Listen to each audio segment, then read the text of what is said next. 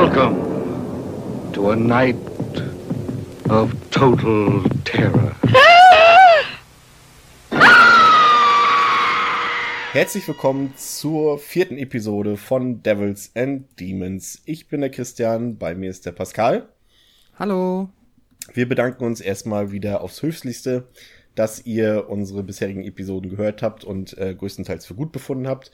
Ähm, lange Rede, kurzer Sinn. Ähm, mir geht es prächtig. Bevor du, ich weiß, Pascal, du wolltest mich gerade fragen, wie es mir geht. Mir geht's prächtig, denn ich habe jetzt ähm, aktuell drei Wochen Urlaub und das ist äh, wunderbar, weil man dann viele Videospiele aufholen kann, viele Filme nochmal aufholen kann und auch einfach mal die Seele baumeln lassen kann.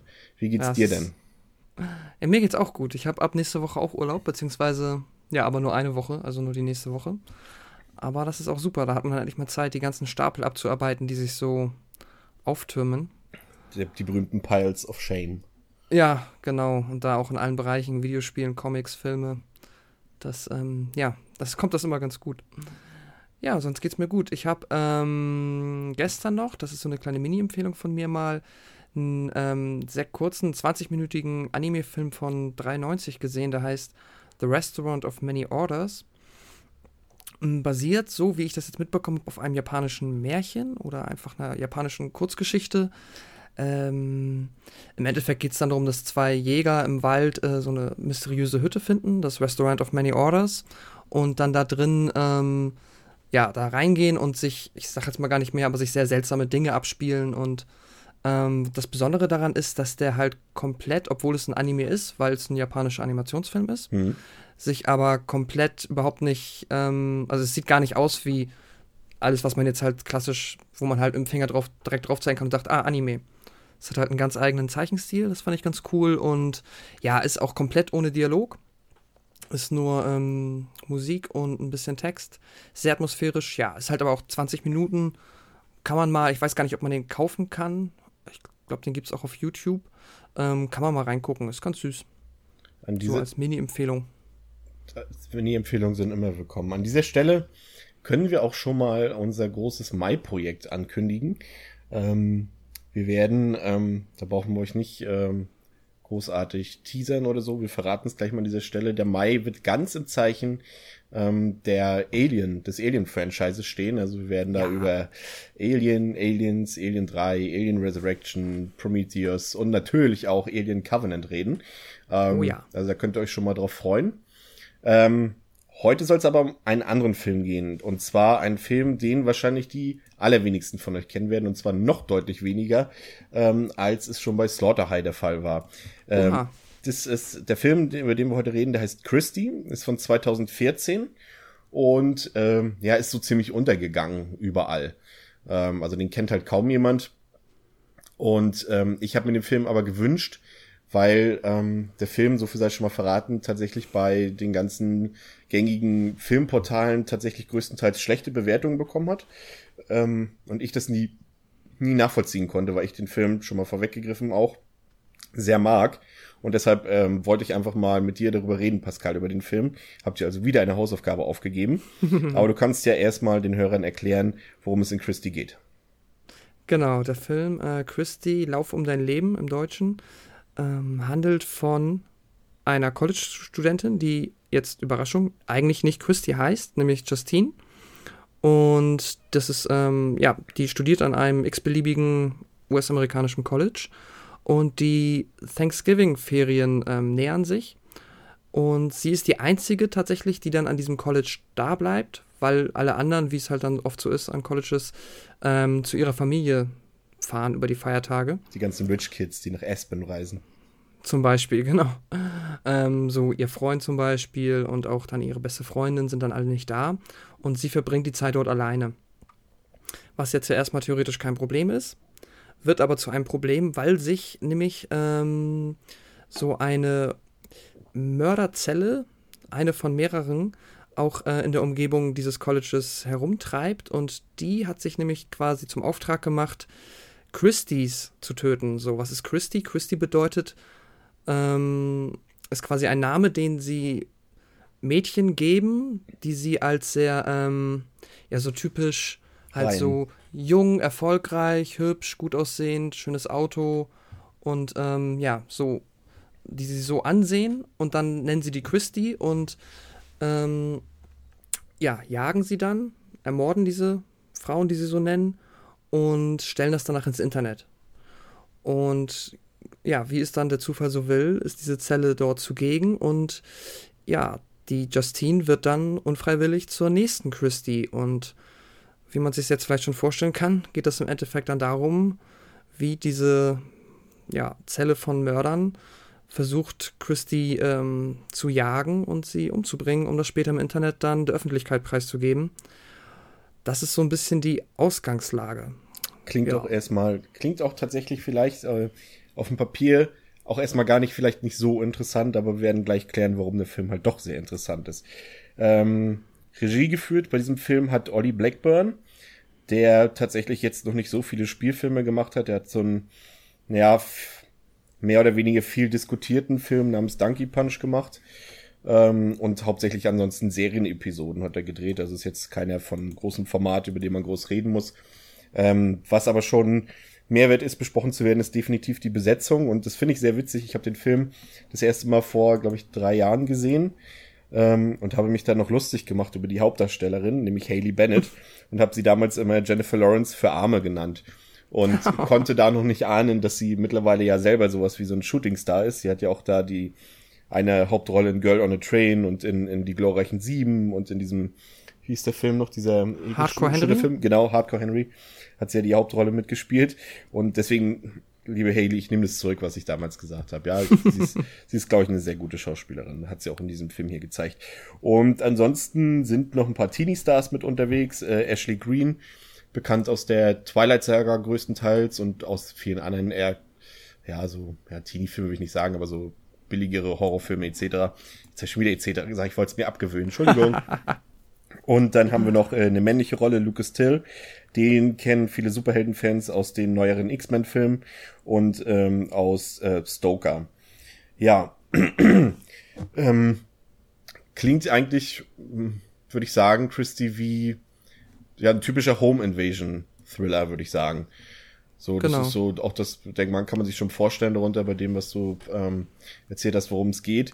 Ähm, hat hier aber halt die Besonderheit, dass es halt eben nicht ähm, ein kleines Haus ist, nicht mal ein großes Haus, sondern einfach ein weitflächiges College-Gelände quasi, so ein ganzer Campus. Genau. Und das macht schon mal ähm, ein bisschen mehr Flair, finde ich sagen, weil du ja halt gerade für so eine Filme, wo es ja auch immer viel um Hide and Seek geht, um Verstecken und um Jagen, hast du natürlich viel mehr Möglichkeiten, sowohl für den Film als auch für, für die Schauspieler im Film. Und ähm, was ich, weiß nicht, wie es dir so geht, ich mag ja Home Invasion Filme, weil ich das ähm, gut finde, also natürlich nicht in der Realität, aber im Film, wenn halt Leute eigentlich in einer sicheren Schutzzone sind, also in, eigentlich in Sicherheit, wenn du zum Beispiel in einem Internat bist oder wie sie hier im College, ist halt so ein College, wo sie halt auch übernachten und schlafen halt, so wie man es ja auch kennt, größtenteils, ähm, ist ja eigentlich eine Schutzzone für jemanden, gerade auch für jüngere Menschen. Und ähm, da sollte man sich ja eigentlich sicher fühlen. Da sind Sicherheitsleute, da sind auch Kameras. Und es ist halt einfach ein Bereich im Leben, wo man eigentlich keine Angst haben sollte, dass einem irgendwas passiert. Genauso wie das ja auch in den eigenen vier Wänden ist oder in der Schule oder sonst wo auf Arbeit. Das sind eigentlich Schutzbereiche, Schutzzonen. Und ich finde es Genau. halt interessant, wenn, wenn der Horror halt in diese Schutzzone eindringt und, und, und sie kaputt macht.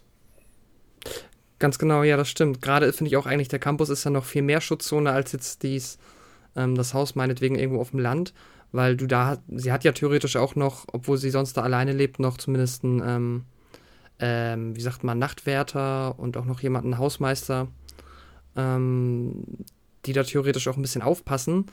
Also eigentlich tatsächlich ein, ja, etwas, wo man nicht erwarten würde oder wo man zumindest generell keine Angst hat, dass da irgendwie nachts Leute vorbeikommen, die einem nach dem, ähm, äh, ja, nach dem Leben wollen.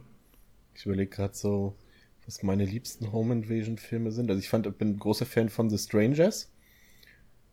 Wenn Den kenne ich nicht. Das ist der mit Liv Tyler, wo sie quasi da, ich weiß gar nicht mehr, war das ihre eigene Hochzeit oder die Hochzeit von einem Pärchen oder sowas? Und dann sind sie, ähm, hat der, der Mann halt so eine Ferienhütte ähm, organisiert und ähm, die ist mitten im Wald und sie fahren dort halt hin.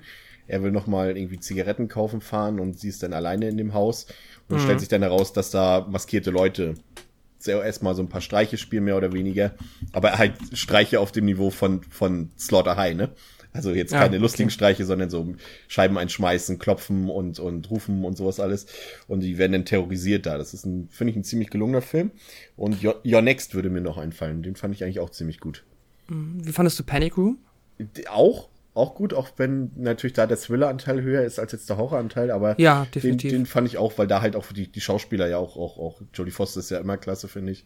Ja. Ähm, ähm, das war, und David fin Fincher ist sowieso einer meiner Lieblingsregisseure, Lieblingsregisseure. Nee, den fand ich auch klasse, auf jeden Fall, ja. Ja, den fand ich auch gut. Ähm, mich hat der Film hier allerdings tatsächlich, äh, hattest du Passengers gesehen? Jetzt Nee. den im Winter jetzt mit, mit Chris Pratt und, und Jennifer Lawrence? Den, Nee, den habe ich nicht gesehen. Ah, Der schade. hat mich ein bisschen, bisschen abgeturnt tatsächlich vom Trailer. ähm, weil ich aber auch gerade Arrival gesehen habe und der mich so, dachte ich so, yeah, Sci-Fi. Uh, Da gibt's tatsächlich nämlich so, ein- so, so irgendwie Parallelen zu. Das glaubt man im ersten Moment gar nicht. Aber in dem Film ist ja auch, ähm, ich weiß nicht, viele, einige von euch werden den Film ja gesehen haben. Das ist ja auch so, dass bei Passengers ähm, so eine bemannte, ein bemanntes Raumschiff sozusagen einen neuen Planeten erkunden soll und eine neue Zivilisation aufbauen soll. Da sind ja Chris Pratt und Jennifer Lawrence mit an Bord. Und Chris Pratt wacht ja dann quasi unglücklicherweise viel zu früh auf auf dem Raumschiff. 90 Jahre, glaube ich, war es, bevor das Raumschiff eigentlich ankommen sollte.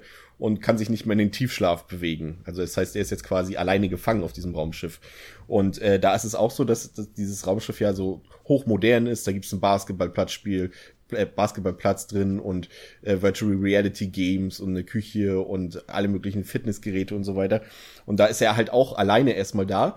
Und im ersten Moment probiert er halt viele Sachen aus. Er spielt darum, macht das, er isst, was er will, er schläft, was, wie er will und, und macht alles dreckig und probiert erstmal so alles aus, genießt also erstmal quasi seine Freiheit. Und das hat man ja hier in diesem Film auch, als Justine dann quasi alleine ist in dem College. Da gibt's ja diese, diese, diese tolle Musiksequenz da, in der man sieht, wie sie da halt äh, durch, durch das College-Gelände rumturnt, wie sie draußen Sport macht, wie sie in der Schwimmhalle ist und wie sie so so ein bisschen das Leben genießt, so dass sie mal alleine in dem in dem Gebäude ist und das hat mich Ja. irgendwie so ein bisschen daran erinnert. so eine Ähm, klassische Montage, ne? wie man halt sieht, was hier so alles treibt, schwimmen geht, rumalbert und so weiter. Genau. Wobei der Film das richtig, äh, was ich gut finde in dieser Szene ist, dass sie dann aber nicht, nicht lustig oder humorvoll oder schön endet, sondern dass die Musik auf einmal ausgeht und dann auf so, einer, auf so einem stillen Moment endet. Sie hat doch da noch den, die Baseballkeule und schlägt Ja. doch diesen Tennisball den Flur runter. Und dann geht ja auf einmal die Musik aus und du hörst nur noch, wie dieser Tennisball den Flur runter, runter prellt oder prallt und, und du dann nur noch diese Geräusche hörst und dann erst feststellst, okay, das College ist komplett leergeräumt, sie ist da wirklich alleine und sie ist da auch einsam in diesem Haus. Ja, das haben sie sehr gut geschafft, das ähm, auszudrücken, wie sie halt dann da quasi versucht, gegen die Einsamkeit anzukämpfen, aber im Endeffekt ist halt dann doch sie da ganz alleine auf so einem riesigen Campus. Ist ja auch ein bisschen bedrückend. Ja, das stimmt. An, an The Purge hat mich das übrigens auch ein bisschen erinnert, wie denn quasi diese, wie hast du es gesagt, die Mörderzelle quasi die, die Jagd da auf, auf, auf, auf, auf, auf Justine macht. Das ist ja auch so ein bisschen so Purge-mäßig so auf, auf, auf die Jagd gehen quasi. Und man merkt ja auch, sie hatten ja schon die Möglichkeit, in dem Film sie relativ früh theoretisch umzubringen, aber sie machen es nicht, weil sie halt den Spaß und die Lust an dieser Jagd haben. Genau, das gehört definitiv dazu. Das ist jetzt nicht einfach nur kaltblütiges ähm, Tod und Weg, sondern die Jagd gehört definitiv dazu. Was es auch ganz spannend macht, weil man ja eigentlich sonst immer das Gefühl hat, Entschuldigung, ähm, so bei vielen Home Invasion Filmen, das geht halt nur darum, die eben schnell auszuschalten, damit man im Haus ist. Ja. ähm, oder sonst wie halt den Menschen tötet. Und hier ist es halt immer so ein bisschen, man fragt sich teilweise, da sie es ja auch durchaus immer wieder schafft zu entkommen, ist das jetzt quasi noch das, was die Zelle auch gut findet, weil dann die Jagd weitergeht und es spannend bleibt? Oder ist das jetzt schon so im Bereich, oh, jetzt, es darf ja aber auch nicht schief gehen, ne? Ist ja riskant durchaus. Genau. Ja, ähm, was auch, ähm, was ich gut fand, ist, dass die, es sind ja vier Leute, glaube ich, die sie jagen. Mhm. Das ist ja einmal das Mädchen, die Anführerin, Violet. Äh, dabei ist Genau. auch die einzige, die so, gut, einer von den Figuren, von dem wird ja, Entschuldigung, auch noch das Gesicht gezeigt. Aber sie ist ja quasi so die, die Gesichtsgeberin für diese Gruppe. Das ist dann die, die von Ashley Green gespielt wird.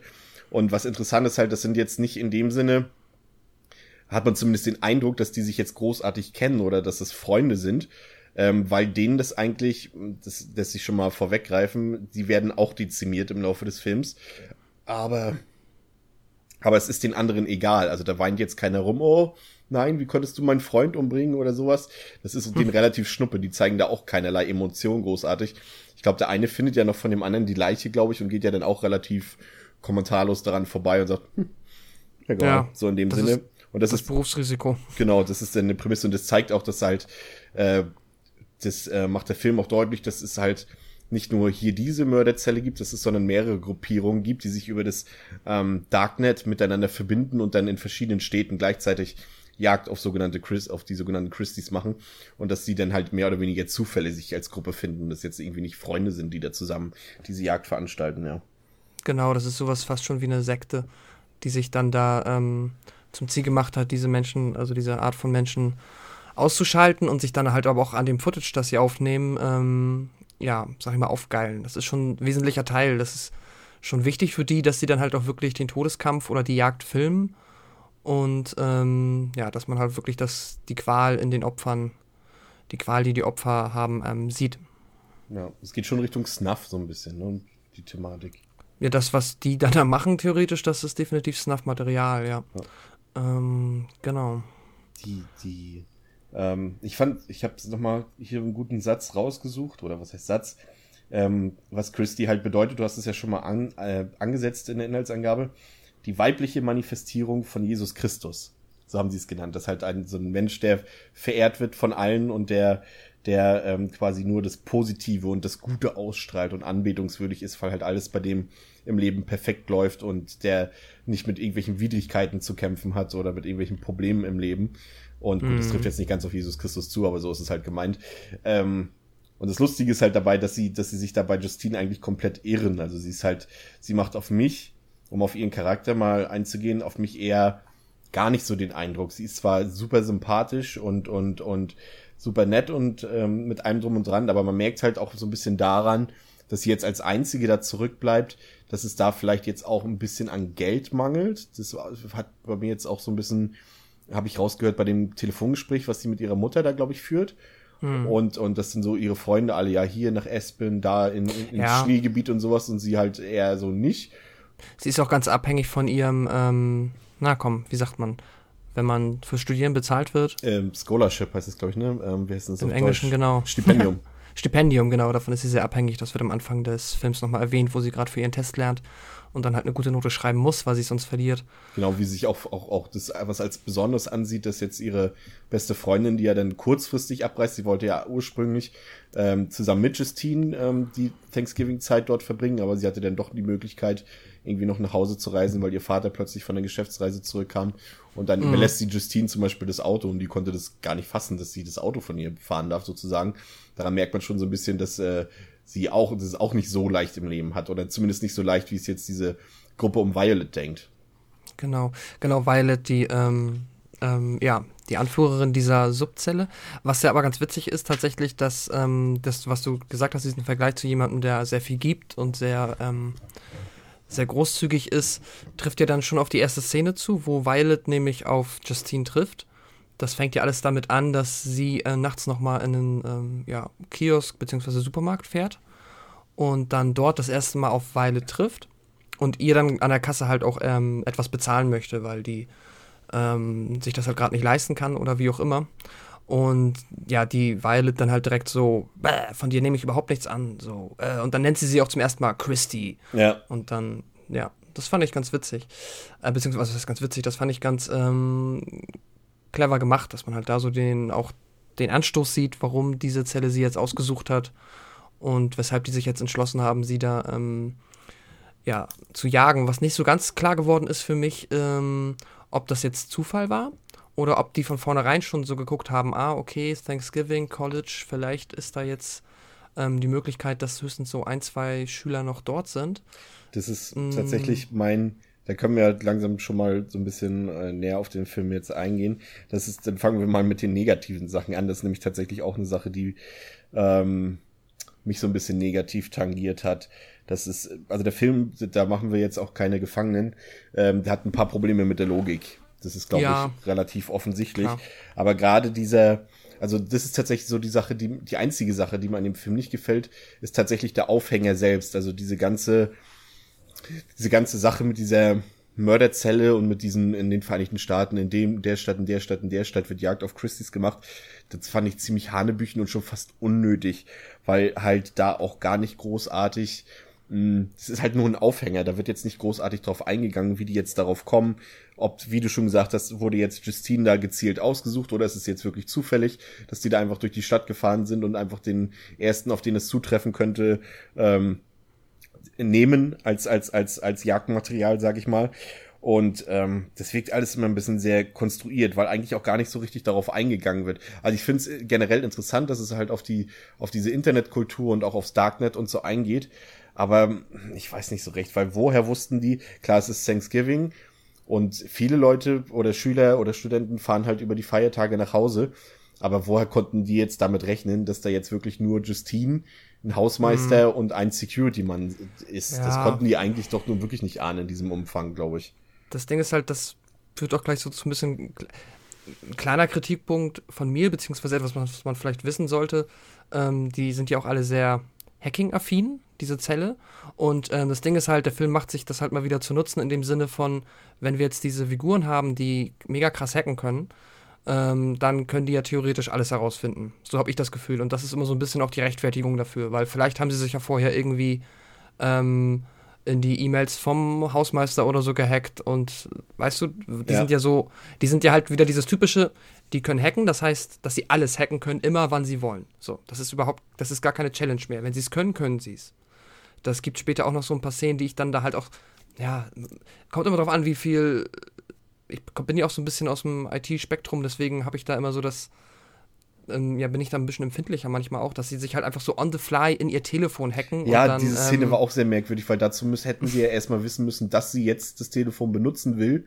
Und ja, und so einfach funktioniert das halt auch einfach nicht. Und das Telefon war ja nicht mal das von ihr, sondern von dem anderen. Richtig. Und, äh, da gibt es so ein paar Szenen, wo du denkst so, come on, okay, natürlich kannst du damit halt die meisten Leute, die jetzt da einfach sagen, ja, das ist bestimmt möglich, irgendwie ähm, an der Nase herumführen, aber wenn man so ein bisschen überlegt, auch wie sie an ihrem Notebook sitzt und wo das Ganze anfängt, dass die da ja. einbrechen, ähm, dann hat sie erstmal kein Internet mehr und dann ist direkt auf ihrem, ähm, wird direkt auf ihrem Monitor dann halt so KKKKK, also das Zeichen für Christy halt ähm, tausendmal gezeigt, was ich auch schon so ein bisschen drüber finde, wo ich mir so denke, so, also selbst wenn die das können, das war auch noch nicht mal nötig, ähm, schon ein bisschen zu sehr zu elaboriert für so ein Team von ja, Mördern. Vor allem, vor allem, was auch zum Problem ist, was schon so ein bisschen, also ich finde den Film sehr spannend, aber mhm. er hätte noch spannender sein können, wenn er diese ganze Mystery-Komponente, die er hat, nenne ich mal, also ich nenne das jetzt mal Mystery mit dieser Mörderzelle und so weiter, ähm, wenn er sie am Ende nur erklärt hätte. Und der Film macht da aber auch wieder keinen Hehl aus seiner Thematik. Er erzählt halt, also du hast eine, eine Eingangssequenz, in der man schon sieht, ähm, dass dort auf ein Mädchen Jagd gemacht wird, wo dann auch die Leiche von ihr gezeigt wird in einem Feld. Und dann wird dann in dem Vorspann ähm, der übrigens auch viel zu lang ist, weil man hätte, hast, hast du es gemerkt, wo, wo sie denn mhm. diese ganzen Handy- und Hacking-Szenen und sowas gezeigt haben? Das, Fünf das, Minuten insgesamt. Das, das wäre eigentlich eine Credit-Szene gewesen, wo dann halt die ganzen Schauspieler und Regisseure hätten eingeblendet werden müssen werden da aber gar nicht und das macht diese Szene so obsolet eigentlich. Jedenfalls und da wird eigentlich schon alles erklärt, was der was wen diese Mörderzelle oder gibt's nicht ein besseres Wort für Mörderzelle?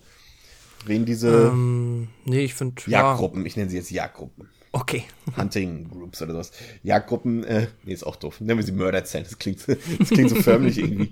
Ähm, da, da wird gleich erklärt, wen sie jagen, warum sie jagen und so weiter. Und das, das nimmt so ein bisschen so die Spannung aus der Thematik an sich. Es wäre eigentlich cooler gewesen, wenn, wenn der Anfang weggefallen wäre und man überhaupt erst damit konfrontiert wird, als, als äh, Justine halt auf Violet trifft in diesem, in dem Supermarkt oder an dieser Tankstelle, was das war.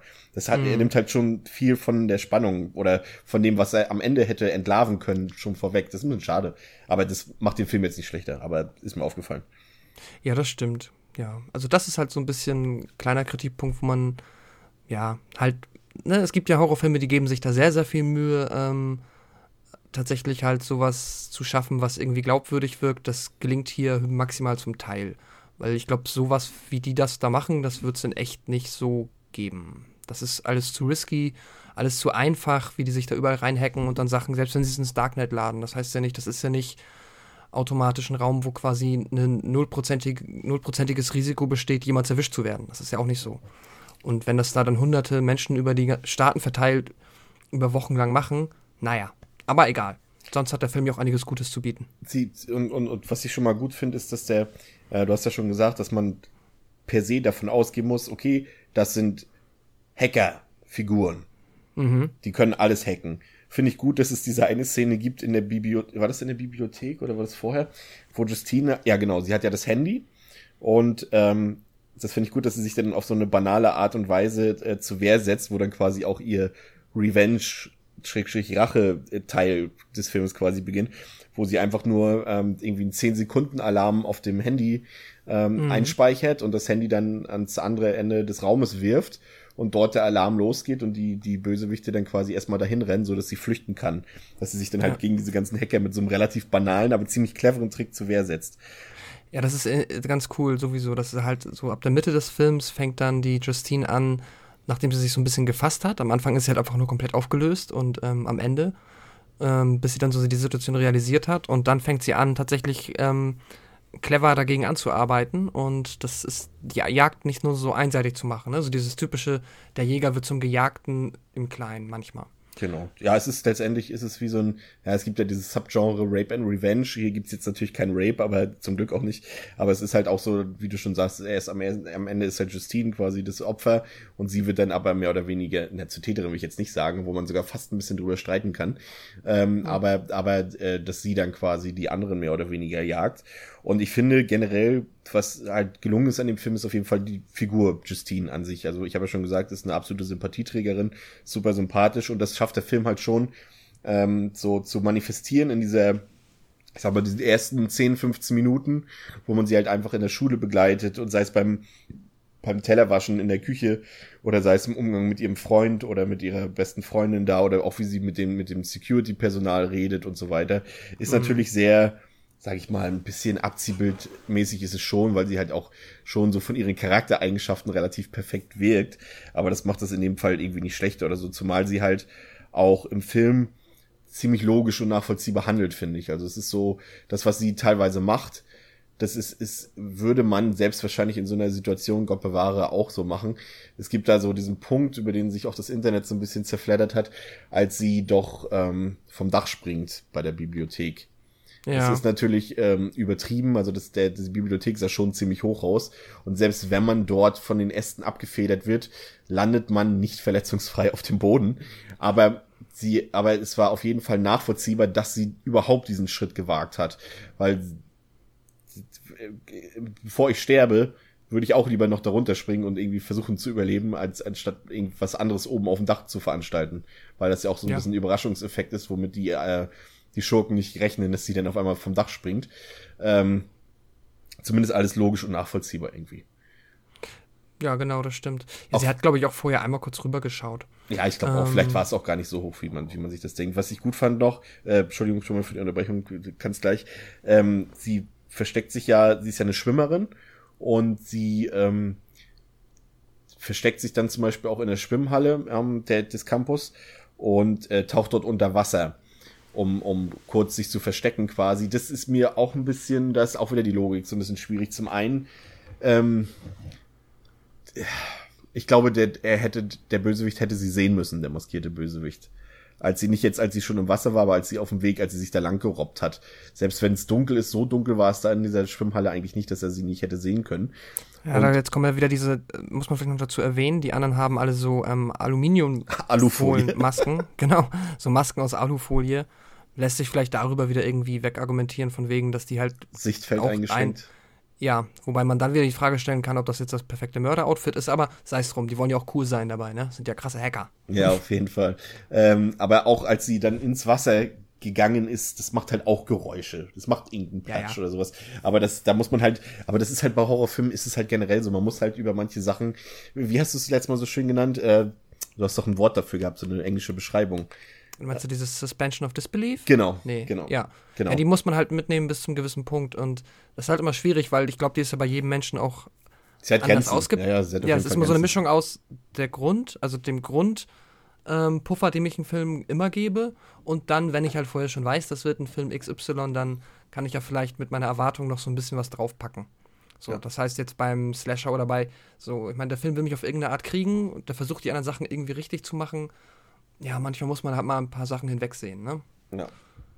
Ähm, was der Film auch gut macht, ist, finde ich, ähm, so ein bisschen so die Kameraarbeit und die Bilder, die einfängt. Also ich finde ihn optisch ziemlich gelungen, weil er viel mit Lichtstimmung arbeitet und ähm, auch halt diese mit seinen Bildern, manchmal mal so Weitwinkelaufnahmen, so Panoramaaufnahmen, zum Beispiel, als sie zum Beispiel zur Bibliothek flüchtet, über diese große Rasenfläche und da geht, zoomt die Kamera halt so raus, geht auch in die Luft, so dass es so eine Luftaufnahme ist und dann sieht man halt so das weit und breit keine Möglichkeit für Justines irgendwo hinzufliehen oder wo andere Leute sind oder wo Hilfe ist.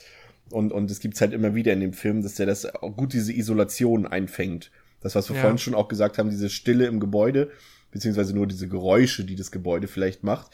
Ähm, aber so fängt auch diese Isolation in den Bildern gut ein. Gerade so am Anfang finde ich es einfach gut gemacht, wie sie, man, man, es ist halt glaubwürdig dargestellt, dass sie halt wirklich auf einem riesigen Gel- Gelände ist und dort alleine ist. Und dass es dort viele verschachtelte Räume gibt und Winkel gibt, wo man sich verstecken kann und so weiter. Ähm, mir hat eine Szene besonders gut gefallen. Die hat mich ein bisschen an Scream erinnert. Ähm, und zwar gibt es doch, legt sich Justine doch da in diesem einen Aufenthaltsraum auf die Couch und nickt kurz ein. Mhm. Schläft ja ein und dann wacht sie wieder auf. Aber der Zuschauer weiß nicht, wie viel Zeit vergangen ist zwischen ein Einschlafen und Aufwachen. Und ähm, man weiß auch nicht, was passiert ist. Man weiß auf jeden Fall ja schon, dass die, dass die, ähm, dass die Antagonisten schon auf dem Gelände sind. Aber man weiß zum Beispiel nicht, was die in der Zeit angestellt haben. Man weiß also nicht, ob sich die Situation für Justine irgendwie geändert hat. Ja, das Und stimmt. das finde ich gut gemacht. Und die Szene gibt's halt auch in Scream so ein bisschen, als ähm, Neve Campbell, Sydney, ähm, noch ganz am Anfang des Films von der Schule nach Hause kommt und so im, im Sonnenuntergang so einnickt auf der Couch und dann vom Telefon geweckt wird, als es aber schon dunkel ist. Und in dieser Zeit halt alles hätte schon passieren können oder irgendwie sich die Situation ändern können, ohne dass sie davon irgendwas mitbekommt. Und das finde ich immer ganz spannend gemacht, weil da dann auch der Zuschauer mal nicht weiß, okay, habe ich jetzt vielleicht was verpasst, was sie mir nicht zeigen Ja. wollen oder was sie mir vorenthalten wollen. Das finde ich immer ganz clever, sowas. Ja, das stimmt. Das ist ganz gut gemacht. Ähm, ja, ich finde auch generell, du hast ja gesagt, Atmosphäre, ähm, Bilder. Das ist auch da, wo der Film ähm, am meisten für mich punktet, tatsächlich. Die Atmosphäre, die erzeugt wird, die Spannung ist da. Und ähm, die Ideen sind clever gemacht. Äh, einerseits die ganzen ähm, Wege, die sie sich ausdenkt, um dann halt die Jäger ähm, in den Hinterhalt zu locken. Und ja, das ist halt so, das sind so diese drei Eckpfeiler, die für mich irgendwie auch immer so einen Film tragen. Und da finde ich, hat der Film fast alles das richtig ist falsch, aber sehr gut gemacht. Weil er sich auch aus so, weil er eigentlich auch effektiv ist. Also er macht ja keine großartige, er macht keine Nebenhandlung auf. Er vertieft sich jetzt auch nicht irgendwie in diese Liebesgeschichte zwischen Justine und ihrem Freund. Das spielt Mhm. eigentlich alles nur am Rande, also eigentlich gar nicht, es spielt eigentlich gar keine Rolle. Und der, der ist wirklich so extrem auf diese Hetzjagd, auf diese, auf diese, auf diese Spannungskomponente äh, ist der Film fokussiert. Und das macht, Ja. er, macht er halt wirklich so gut. Er ist halt wirklich so, ja, aufs Wesentliche konzentriert er sich. Und das macht er echt gut. Er ist auch nicht lang, der ist, glaube ich, gerade mal, ich glaube, wenn man jetzt die. 75 Minuten. Ja, wenn man die Endcredits abzieht, wirklich sehr kurz. Aber das, Ja. der ist halt gut gefüllt. Der hat auch ein gutes Pacing, aber auch halt wirklich, am Anfang hat er halt so diese 20 Minuten Einleitung, aber die sind nicht zu viel, die sind auch nicht langweilig, weil man halt Justine kennenlernt und man will sie auch kennenlernen, weil sie halt nicht nervig ist oder so. Man will sie auch ein bisschen kennenlernen und das schafft man in diesen 20 Minuten und dann geht's halt los. Und dann von da an bleibt der Film auch rasant und wird auch nicht mehr langweilig zwischendurch oder so. Nee, das stimmt. Das weiß der Film ganz gut zu machen. Und ja, die Geschichte mit ihrem Freund ist halt auch, ja, so ein bisschen halt, ne, einfach damit, ja, kann man jetzt ja sagen, ähm, ohne dass es ein großer Spoiler ist, der taucht halt, obwohl er eigentlich nicht da ist, später auch nochmal auf. Und ist dann, und das mit ihm passiert, halt nochmal so eine Motivation ähm, und auch so eine Rechtfertigung, ihre Charakterentwicklung nochmal so ein bisschen zu untermauern. Weil sie am Ende ja, ich meine, gerade, wir können es ja jetzt durchaus spoilen, oder? Wie es ausgeht? Ähm, ja, an dieser Stelle, weil es ja letztes Mal auch so gelobt wurde, Oh, okay. machen wir hier ähm, für die nächsten paar Minuten ähm, eine Spoilerwarnung, Mhm. ähm, dass wir jetzt kurz ein bisschen über das Ende reden und äh, wer eventuell abgelebt ist und nicht.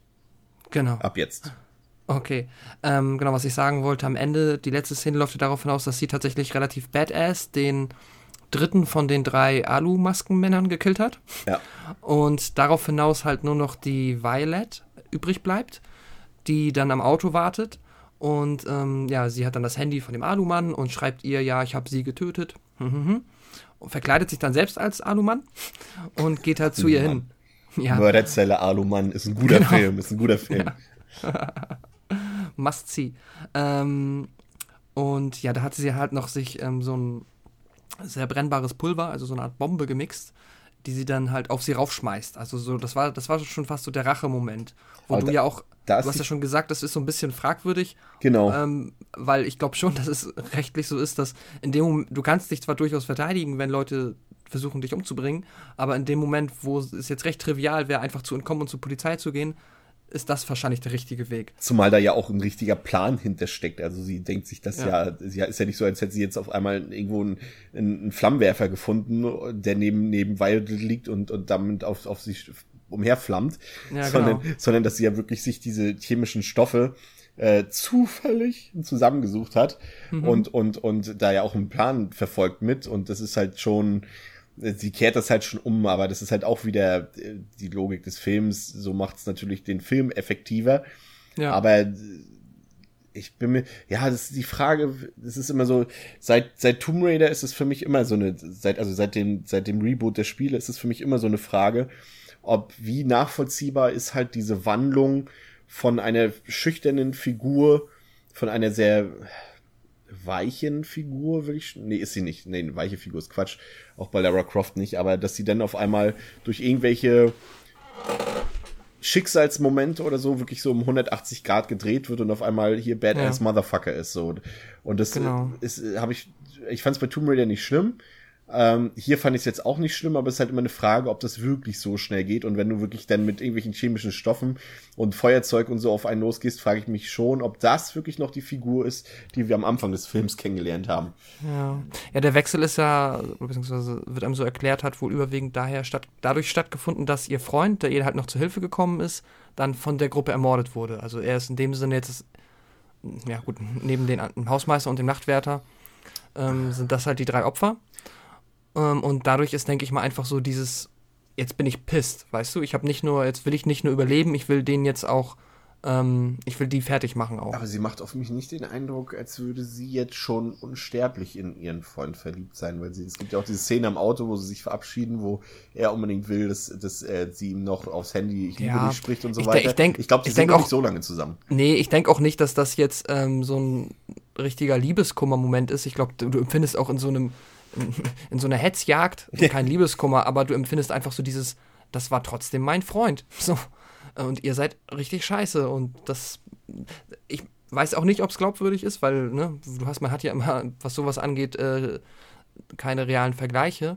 Aber, ähm, naja, auf jeden Fall ist es so realistischer, als wie wenn sie einfach nur verfolgt gewesen wäre und dann einfach sie anfängt, ähm, ja, den Spieß umzudrehen. Was ich immer ganz witzig finde, und das kann ich dich auch mal fragen, ob du das auch mal überlegst, bei solchen Filmen überlege ich mir immer, hätte ich immer gerne noch mal so zehn Minuten, die Polizei kommt an und so dieses, erklären Sie mal, was hier ja. passiert ist. ja, Weil theoretisch steht sie da in diesem Anzug von dem Alumann und die anderen sind halt, der eine liegt tot im Swimmingpool, der andere liegt mit einem Nagel im Kopf in der Umkleide, die andere ist einfach verbrannt.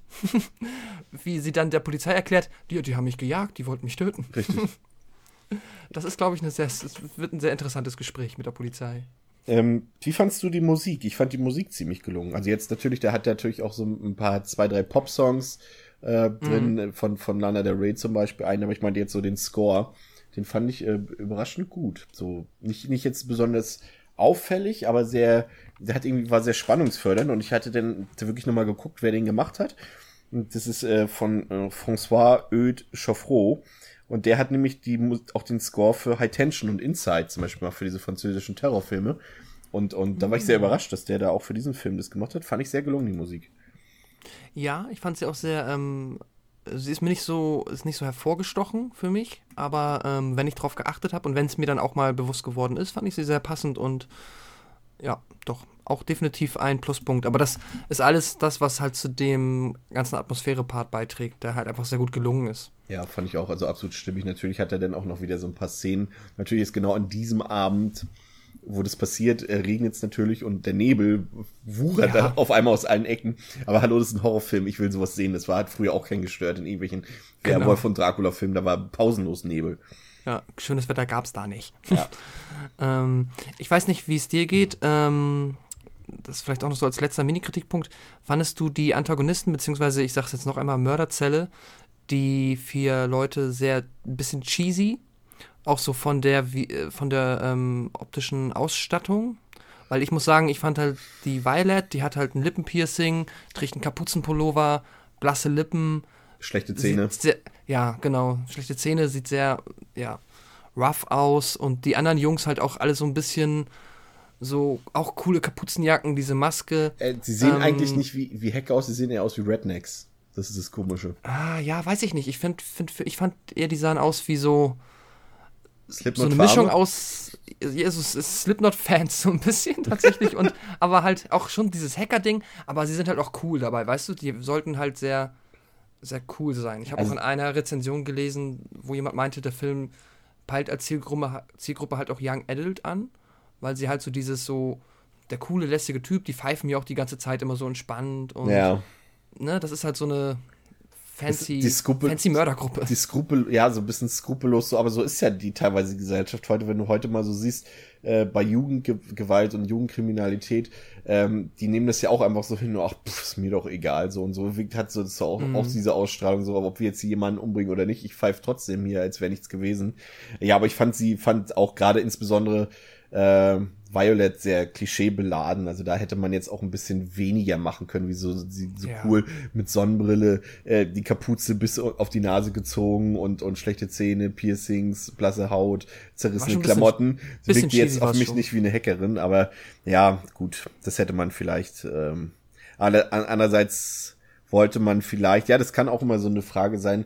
Äh, vielleicht ist da ist vielleicht Ashley Green vielleicht auch einfach eine Fehlbesetzung in dieser in diesem Fall, weil sie halt ja das ist ja eine, eine, eine hübsche Frau und wenn sie jetzt sie wollten halt nicht eine Antagonistin haben, die jetzt auch so hübsch ist wie die die Hauptdarsteller, also wie die Hauptfigur wie wie wie Ja. Haley Bennett. Äh, das kann ich mir schon vorstellen, dass das auch so mal so ein Konflikt ist teilweise bei so Besetzungssachen. Ja, ich stelle mir das doch mal tierisch schwierig vor, wenn man dann irgendwie beim Casting ist. Ah, ja, du bist perfekt. Wir suchen jemanden, der nicht hübsch ist. Ja. Ähm, Naja. was, was vielleicht noch interessant ist, dass es, ähm, dass der Film, ähm, da haben wir noch gar nicht drüber geredet, relativ blutarm und blutleer ist, was mich natürlich, was mich in diesem Fall überhaupt nicht gestört hat. Also der ist auch wirklich für Leute geeignet, die jetzt nicht so auf Splatter stehen und nicht so auf, auf explizite Gewaltszenen stehen. Äh, es fließt ein bisschen Blut, aber der Film ist jetzt nicht irgendwie so, dass einer, oh, oder irgendwie Ekel empfinden muss oder sich großartig da, oh, nee, zu heftig und so sagen muss. Also der ist relativ Mhm. zahm, sag ich mal. Ich glaube, das ist sogar, ich weiß nicht, ob es eine PG-13 ist, aber Nee, auf jeden Fall 13 ist ab, aber ab 16 in Deutschland ist auf jeden Fall so. Der ist jetzt nicht irgendwie, und das ist schon fast, glaube ich, eher auf, auch der Thematik geschuldet, ja. Aber das fand ich gut und ähm, dass er halt auch da wieder ein bisschen zurückhaltend war, auch so ein bisschen jetzt nicht so, ja, doch schon fast so ein bisschen wie It Follows, so in dem Sinne. Genau, es geht gar nicht um den Gore oder so, es geht halt um die Tension, um die Spannung. Das ist Ja. halt das, was zählt. Ähm, und äh, gut, an den Stellen, wo Blut fließt, sieht man halt auch mal ein bisschen Blut, ja. Ja. Aber es gab Das ist okay. Jumpscares und die Jumpscares waren, waren sehr lame. Das waren so diese typischen Jumpscares, wo du weißt, jetzt wollen sie dich erschrecken und du, ja. du kannst quasi zeitgleich klatschen, wenn jetzt der, der Jumpscare kommen soll. Ja, wenn, das ist mir besonders aufgefallen in der Szene, als sie beim Hausmeister Genau. war, beim Scott, und der sich die Schrotflinte gesucht hat. Und dann in dem Moment, wo er dann mit der Schrotflinte wieder in den Raum kommt, halt so die Musik. Tada! Ja. Und dann sch- ist er, ist aber nur Scott. Ach, das ist ja gut. Ja, okay, gut. Ich meine, ich denke schon, dass der Film tatsächlich jetzt auch ähm, eher gehofft oder dass die Produzenten eher gehofft haben, damit halt so die, ne, der ist ab 16, so die 17, 8, 16, 17-Jährigen abzuholen, für die das halt nicht der 50. sondern vielleicht der erste oder zweite Film dieser Art ist. Und dann funktioniert das dann hier bestimmt auch nochmal anders. Ähm, ja, leider ist der Film ja komplett untergegangen. Also der lief weder irgendwo im Kino, noch äh, hat er großartig sich gut im Heimkino verkauft. Das ist echt schade, weil, also der Film hat sicherlich se- seine Macken und seine Fehler, aber ich habe den jetzt wirklich, ich, der Film ist jetzt, der ist von 2014 und ich habe ihn seitdem wirklich jetzt, ähm, jetzt zur Vorbereitung des Podcasts wirklich, das war schon mein fünftes Mal, dass ich den gesehen habe. Und, und ich könnte den, ich will jetzt nicht sagen jeden Tag gucken, aber ich könnte mir den schon jedes halbe Jahr mal angucken, weil ich den echt gut gemacht finde, so vom Handwerklichen her. gute Schauspieler, also eine gute Hauptdarstellerin, sehr spannend, gute Musik und schön atmosphärisch, mm. vor allem, wie du es gesagt hast, und halt spannend auch, ne?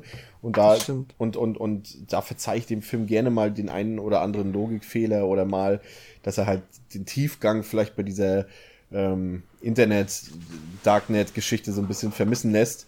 Aber ansonsten, also für mich ist das, ich, ich bezeichne es mal als Guilty Pleasure von mir, weil er halt ja überall eigentlich eher schlechte Resonanz bekommen hat, aber ich mag den äh, wirklich sehr gerne. Also ich finde ihn echt sehr gelungen. Ich weiß nicht, wie es bei dir aussieht. Ich wollte nur fragen, weißt du eigentlich, dass du drei Reviews bei Letterbox für den Film geschrieben hast? Ja. ja, okay. Das fand ich sehr lustig. Ähm, ja, ich fand den Film auch ähm, für das, was er richtig gut macht, ähm, super. Und der ging absolut klasse wegzugucken. Ähm, ja, das, das denke ich auf jeden Fall für Fans des Genres. Ähm, Film, den man sich ja ruhig mal angucken sollte tatsächlich.